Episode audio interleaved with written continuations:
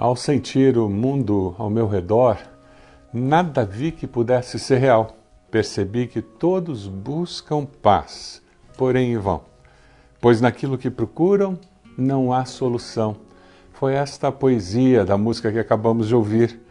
Uma busca pelo sentido da vida.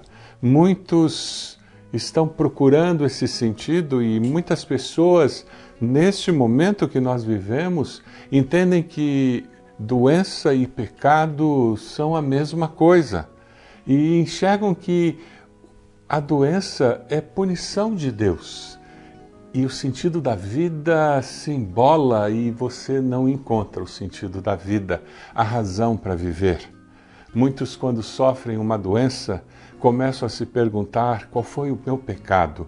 Muitos, quando veem a doença de alguém, dizem em que ele pecou em que ela pecou. Muitos pais, quando os filhos erram, começam a se perguntar qual foi o meu erro. E muitos, além de se perguntar em que eu errei, começam a dizer: Deus errou. A culpa é de Deus, ele deveria ter protegido meu filho. Você já ouviu de alguém dizer que esta pandemia é castigo de Deus sobre a humanidade por causa da libertinagem, do pecado do ser humano, julgamento de Deus. Deus enviou o Covid para punir a incredulidade. Existem pessoas que veem a vida e o sofrimento dessa maneira. Como você vê o sofrimento? Como você vê as doenças? Hoje nós vamos estudar uma situação do Evangelho em que é a única situação em que Jesus cura uma enfermidade de nascença um cego que nasceu cego e agora encontra Jesus e encontra respostas existenciais na pessoa de Jesus. O Evangelho de João, capítulo 9, versículo 1, nos diz assim: Ao passar Jesus viu um cego de nascença. Seus discípulos lhe perguntaram: Mestre, quem pecou? Este homem ou seus pais, para que ele nascesse cego? Disse Jesus: Nem ele nem seus pais pecaram mas isso aconteceu para que a obra de Deus se manifestasse na vida dele. Judeus associavam sofrimento com castigo de Deus, enfermidade com castigo de Deus, com pecado na vida da pessoa, consequência direta dos pecados da pessoa. Parecido com os amigos de Jó. O impasse do sofrimento que existia nos dias de Jesus era incrível. É culpa dele ou dos pais? Por isso eles começaram a fazer essa pergunta. Alguns judeus tinham uma estranha noção de que a pessoa podia começar a pecar no ventre da mãe. Alguns, influenciados pela cultura grega, ainda criam que a alma existia antes de chegar no ventre da mãe e que lá, naquele sétimo céu, aquela alma podia começar a pecar. Alguns judeus criam que a criança nascia defeituosa ou com uma enfermidade como consequência do pecado dos pais. Por isso que o versículo 2, a pergunta é: Mestre, quem pecou? Este homem e é verdade que muitas vezes nós sofremos as consequências dos nossos pecados. Seus pais? É verdade que nossos filhos muitas vezes sofrem a consequência dos nossos pecados. A sociedade? É verdade que muitas vezes nós sofremos as consequências do pecado da sociedade, o pecado do, do próximo, aquela pessoa que dirige embriagada e bate no nosso carro. Eu e você, é verdade. A maioria das vezes nós sofremos as consequências dos nossos próprios pecados, das nossas de decisões equivocadas. Não temos uma resposta, é verdade. Muitas vezes não conseguimos identificar a causa do nosso sofrimento. Mas quem foi que disse que nós conseguiríamos responder e explicar todas as circunstâncias da vida? Lá em Romanos, o apóstolo Paulo nos ajuda a entender um pouco dessa dinâmica do sofrimento humano, quando lá em Romanos 8, 28, nós encontramos na palavra de Deus: Sabemos que Deus age em todas as coisas para o bem daqueles que o amam, dos que foram chamados de acordo com o seu propósito. Como você vê o sofrimento e as doenças? Eu queria desafiar você a abraçar o conceito e o princípio bíblico. Deus age no meio do sofrimento e no coração de quem está sofrendo. Deus se importa, sofre com quem sofre. Deus ama aquele que chora, que derrama lágrimas. Deus intervém na realidade. Deus age a favor daqueles que o amam. Se você está sofrendo, busque a Deus e você encontrará nos braços de Deus um coração que bate com o seu, um coração que chora com o seu sofrimento. A resposta de Jesus nos ajuda a aprender a lidar com a dor e o sofrimento. Ao invés de tentarmos encontrar culpados, ao invés de nos concentrarmos na causa do sofrimento, Jesus aponta para a solução a resposta de Jesus não foca na causa do sofrimento, mas na solução. Eu estou vivo, então agora eu tenho que concentrar-me na solução, como eu vou construir uma vida a partir dessa experiência de dor, de tristeza, de perda, de luto que eu estou vivendo. Não existe tristeza maior do que ficar atolado, preso no luto, no ressentimento, na amargura, na tristeza do sofrimento. Não existe libertação maior do que colocar os olhos em Cristo e, pelo poder da cruz, encontrar liberdade para viver o futuro, apesar da dor que eu passei no passado. A palavra de Deus nos diz que quem vê o invisível consegue ver além da dor que está vivendo hoje ou que viveu no passado, porque quem vê o invisível vê com os olhos da fé e confia que Deus há de construir um futuro melhor.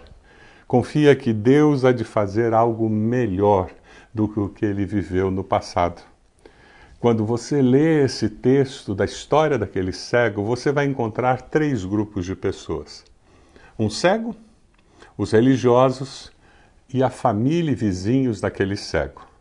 Aqueles religiosos, apesar de verem, eles eram cegos.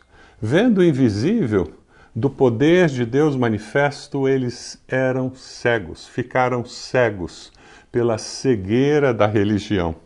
Eles estavam tão preocupados em discutir as doutrinas, os dogmas, os paradigmas religiosos deles, que eles não conseguiram enxergar o que Jesus tinha feito no sábado, que era curar um cego de nascença. O pior cego é aquele que pode ver e não vê. Aquele que não consegue conviver com a mudança, aquele que não consegue conviver com a nova realidade, aquele que não consegue enxergar o novo que Deus está fazendo. Você é assim?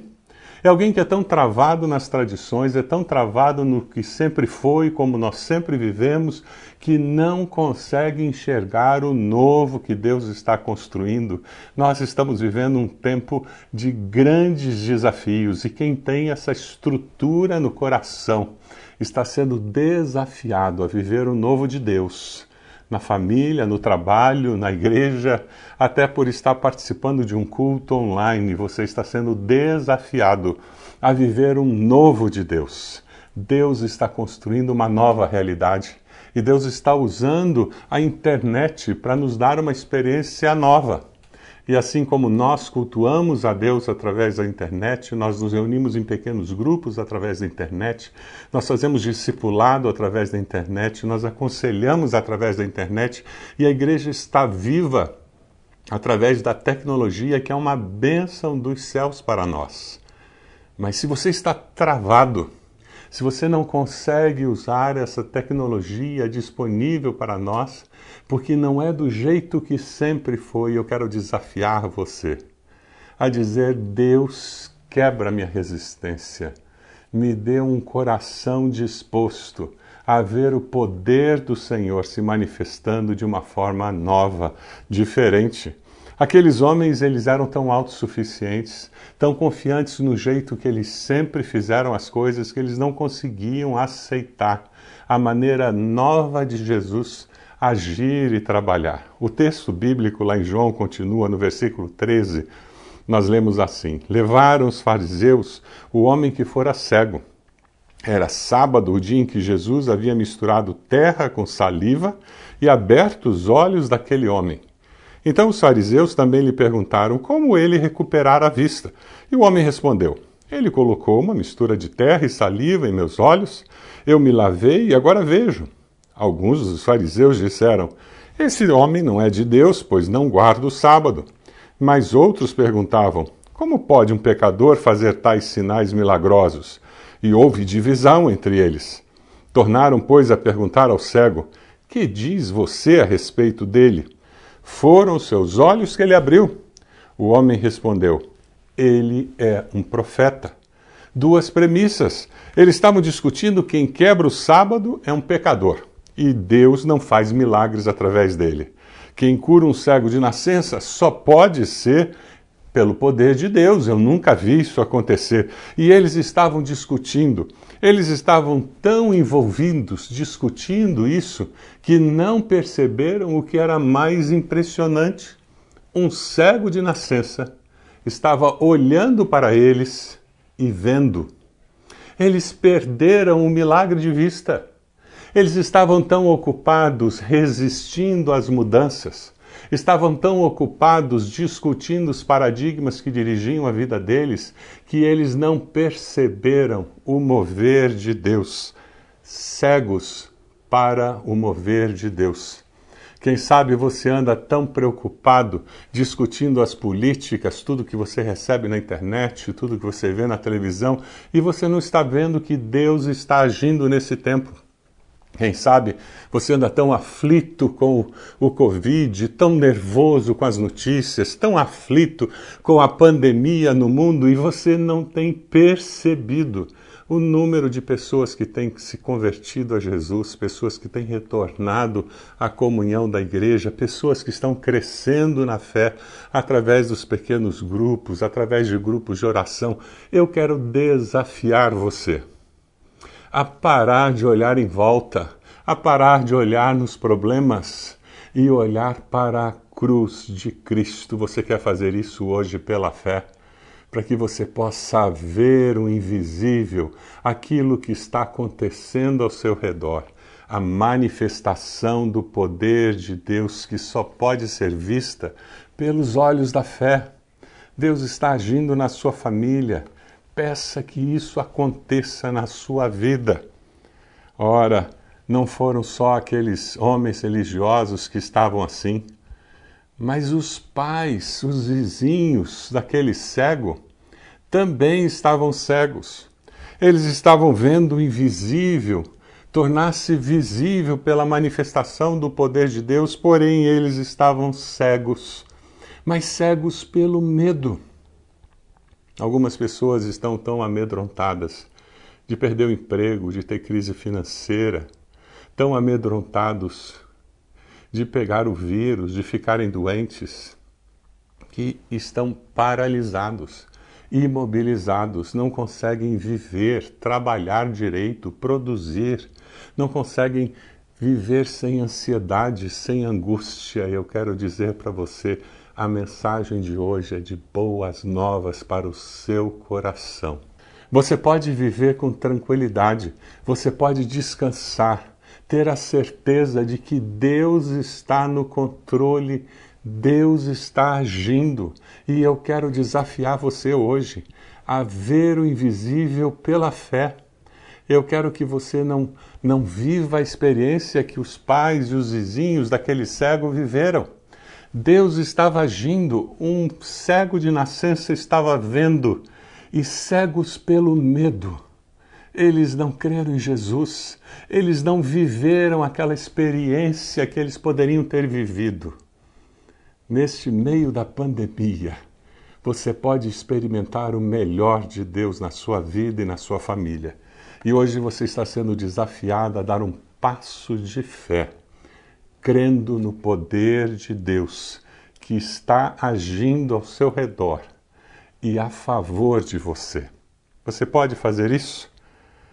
Aqueles pais estavam cegos pelo medo. O versículo 18 diz: Os judeus Não acreditaram que ele fora cego e havia sido curado enquanto não mandaram buscar os seus pais. Então perguntaram: É este o seu filho, o qual vocês dizem que nasceu cego? Como ele pode ver agora? Responderam os pais: Sabemos que ele é nosso filho e que nasceu cego, mas não sabemos como ele pode ver agora ou quem lhe abriu os olhos. Perguntem a ele: idade tem, falará por si mesmo. Os pais preferem não assumir nenhuma posição ao lado de Jesus porque eles tinham medo de assumir uma identidade com Cristo ou reconhecer o poder de Jesus. É possível ver o milagre. É possível perceber que o milagre aconteceu e não ser tocado por Deus. É possível receber o milagre e endurecer o coração. Eu vou falar de novo. É possível ver o milagre e não ser tocado por Deus. É possível receber o milagre e endurecer o coração. Você tem um coração grato por tudo que Deus tem feito na sua vida e você tem, com esse coração grato, expressado gratidão a Deus, verbalizado essa gratidão para as pessoas com quem você convive, vivido com paz e tranquilidade no coração por saber que Deus está no controle, está agindo a seu favor. Esse é o desafio dessa manhã. Que vendo o invisível, você possa colocar a sua angústia aos pés da cruz, a sua aflição aos pés da cruz, a sua ansiedade aos pés da cruz, a sua incredulidade aos pés da cruz, as suas dúvidas aos pés da cruz, e ao fazer isso você possa ter paz, a paz de Cristo que excede todo entendimento. E sem ter todas as respostas, você possa dizer: Deus está cuidando de mim, da minha família eu tive Covid na minha família, mas Deus está cuidando de mim. Nós não tivemos ninguém infectado na minha família e Deus está cuidando de mim. Eu continuo com meu emprego e Deus está cuidando de mim. Eu perdi meu emprego, mas Deus está cuidando de mim. Eu não estou mais angustiado, aflito, nervoso, porque eu sei que o meu Deus está cuidando de mim. Esta é a garantia que nós temos, essa é a garantia que você tem. Eu queria que hoje você procurasse alguém para orar com você. Nós temos conselheiros que estarão disponíveis no final desse culto para ouvir você, para conversar com você no, no Zoom. Venha falar conosco, nós queremos orar, queremos conversar com você, queremos abençoar a sua vida, queremos ajudar você a ter esse tipo de experiência, de andar por essa vida, vendo o invisível pela fé, porque Jesus trouxe a sua paz para a sua vida. Sabe, aqueles pais, eles tinham um grande problema, porque eles não viam o invisível eles escolheram o caminho mais fácil, que era o caminho de ficar incrédulo, era o caminho de dizer eu não sei, eu não assumo compromissos. E muitos de nós vivemos assim, não assumimos compromisso, não aceitamos Jesus como Salvador, não declaramos esse compromisso porque afinal alguém pode não gostar de eu agora ser discípulo de Jesus. Eu não sou dizimista porque eu não sei se o dinheiro vai chegar no final do mês e eu não assumo um compromisso financeiro com a obra de Deus. E sabe, eu não falo de Jesus porque de repente alguém pode não ficar muito contente de me ouvir falando da minha fé e nós nunca assumimos verdadeiramente a nossa identidade como discípulo de Jesus. O meu desafio é que você assuma essa identidade, vendo o invisível você se identifique com Cristo como aquele cego fez. Vendo o invisível, o cego foi curado fisicamente, mas muito mais do que isso. Ele foi curado pela fé. Ele não entendeu teologicamente quem era Jesus, ele não conseguia ver Jesus, mas uma coisa ele experimentou: o amor e o cuidado de Jesus. O versículo 24 nos diz que pela segunda vez chamaram o homem que fora cego e lhe disseram: Para a glória de Deus, diga a verdade. Sabemos que esse homem é pecador? Ele respondeu: Não sei se ele é pecador ou não. Uma coisa eu sei. Eu era cego e agora vejo. Não tenho o que discutir, eu não consigo responder tudo que vocês estão me perguntando, eu não entendo por que vocês estão debatendo tudo isso de sábado, não sábado, é pecador, não é. Uma coisa eu sei, eu estava lá, eu era cego desde o do dia do meu nascimento. Aquele homem chegou, eu fiz o que ele me mandou fazer e eu passei a enxergar como vocês enxergam. Eu era cego e agora vejo. Eu ouvi uma vez uma história muito interessante que aconteceu na praça que fica na frente da primeira igreja batista de São Paulo, na cidade de São Paulo. Um homem converteu-se ali, num culto que acontecia naquela praça, antes do culto da noite.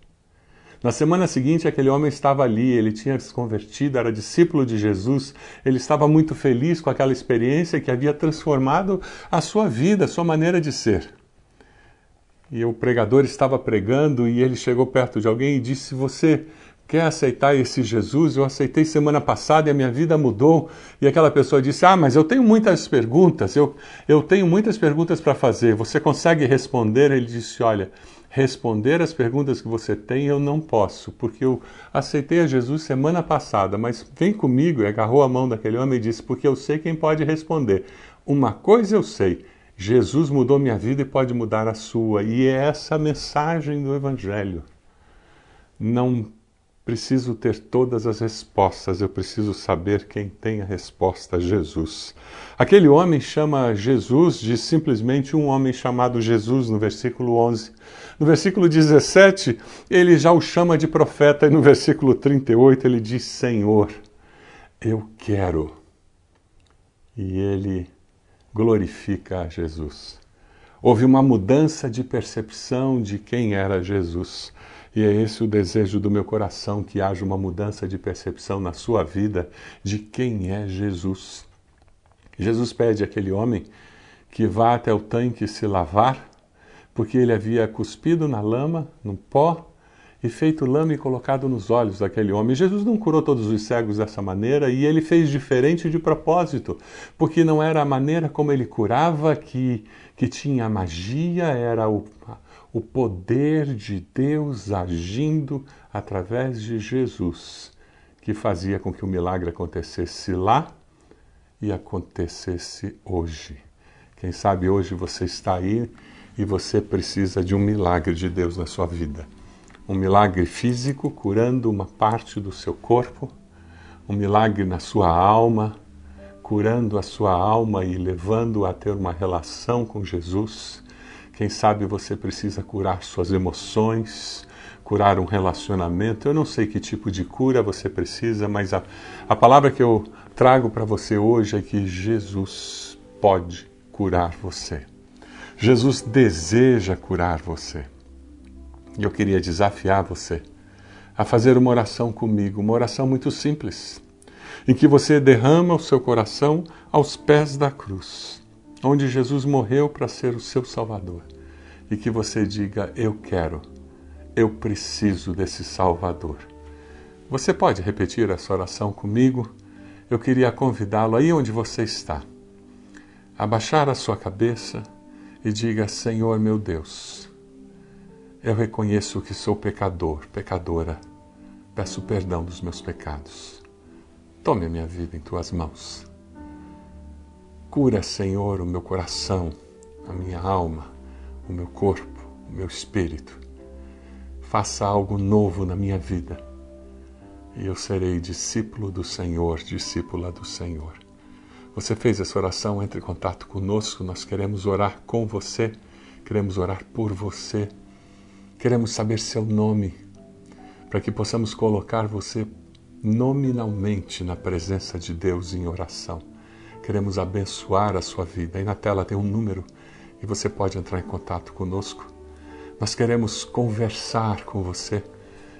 E você tem a oportunidade, entrando no chat do nosso YouTube, do canal, do você pode entrar em contato conosco, você pode entrar no, no Zoom e nós vamos conversar agora com você, abençoar a sua vida agora, nesse momento. E nós vamos conseguir falar com você, olhar nos seus olhos. Você vai conseguir olhar nos nossos olhos e nós vamos ser instrumentos para abençoar a sua vida. Nós queremos fazer isso. Eu queria desafiar você a tomar algumas decisões hoje no final dessa mensagem. A primeira decisão, eu decido dar um passo de fé. Você aceita fazer isso? Qual é o passo de fé que você precisa dar nesse dia? É aceitar Jesus? É com relação à sua vida profissional, com relação ao seu casamento? Um passo de fé com relação a seus filhos, seus pais.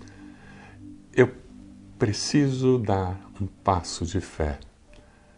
Eu quero desafiar você a vendo invisível, crendo que Deus pode e deseja, a dizer: Deus, eu assumo esse compromisso. Eu declaro Jesus como meu Senhor e Salvador. Faça isso hoje. Não deixe para amanhã.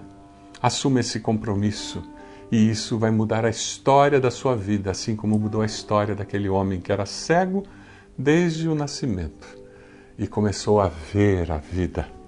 Eu peço pela fé que o Senhor me cure. Cure as minhas feridas. Cure fisicamente, cure emocionalmente, cure espiritualmente. Eu peço pela fé que o Senhor cure um relacionamento que eu tenho que precisa do poder de Deus manifesto. Eu posso orar por você? Onde você está? Se você tem alguém junto com você participando desse culto, segure na mão dessa pessoa. Nós queremos que você esteja ah, orando de mãos dadas a essa pessoa. Se você está sozinho, eu quero pedir que você faça assim. E você vai estar com as mãos assim, lembrando que tem mais gente tem mais gente espalhada nesse momento, fazendo parte do corpo de Cristo. E junto comigo, essas pessoas estão orando. Eu não estou sozinha, apesar que fisicamente estou sozinho na sala da minha casa, sozinha na sala da minha casa, mas tem mais gente comigo nesse momento. E juntos, pelo Espírito do Senhor, nós oramos ao Senhor. Senhor, meu Deus, obrigado porque o teu Espírito nos une e unidos pelo poder da presença do Senhor, nesse momento nós clamamos para que o Senhor venha testificar nos nossos corações do poder do Senhor agindo a nosso favor, demonstrando o teu amor em cada momento, a cada dia das nossas vidas. Amor esse confirmado ali em Cristo Jesus, quando ele vive, morre naquela cruz e ressuscita para nos dar certeza da vida eterna contigo. Ó Deus, te agradecemos por esses que oraram, entregando suas vidas a Jesus. Te agradecemos por esses que estão dizendo: Eu quero dar um passo de fé. E eu quero agir motivado pela fé. E eu vou viver diferente. Eu vou parar de ficar olhando para a crise, a pandemia, o sofrimento que tem ao meu redor e eu vou olhar para o plano que o Senhor tem para mim. E eu vou confiar que o Senhor tem um plano que é bom, perfeito, que é maravilhoso, um plano que vem do coração do Senhor. Ó oh, Deus amado, eu te agradeço porque o Senhor é um Deus que cuida de nós, é um Deus que busca o bem de todo aquele que o Senhor ama. E o Senhor nos ama com amor eterno e nos atrai para si. Ó oh, Deus, abençoa todos aqueles que estão pedindo cura, Senhor. Nós clamamos para que o Senhor venha se manifestar na vida de cada um deles, o Senhor conhece ao coração de cada um que fez essa oração nesse momento. Pedimos a Deus que aqueles que vão estar conversando conosco ali no Zoom, aqueles que estarão falando conosco através do WhatsApp, Deus, que nesses contatos o Teu Espírito Santo esteja se manifestando e falando ao coração de cada uma dessas pessoas, confirmando o Teu amor revelado em Cristo Jesus. Abençoa, Senhor, como só o Senhor pode abençoar. E nós te amamos, Senhor. Nós reconhecemos o teu poder e o teu amor e nos colocamos nas tuas mãos e descansamos, porque sabemos que o Senhor cuida de nós. No nome de Jesus. Amém, Senhor. Amém. Que Deus abençoe você, que Deus abençoe sua família de uma forma muito especial. Fique na paz do Senhor.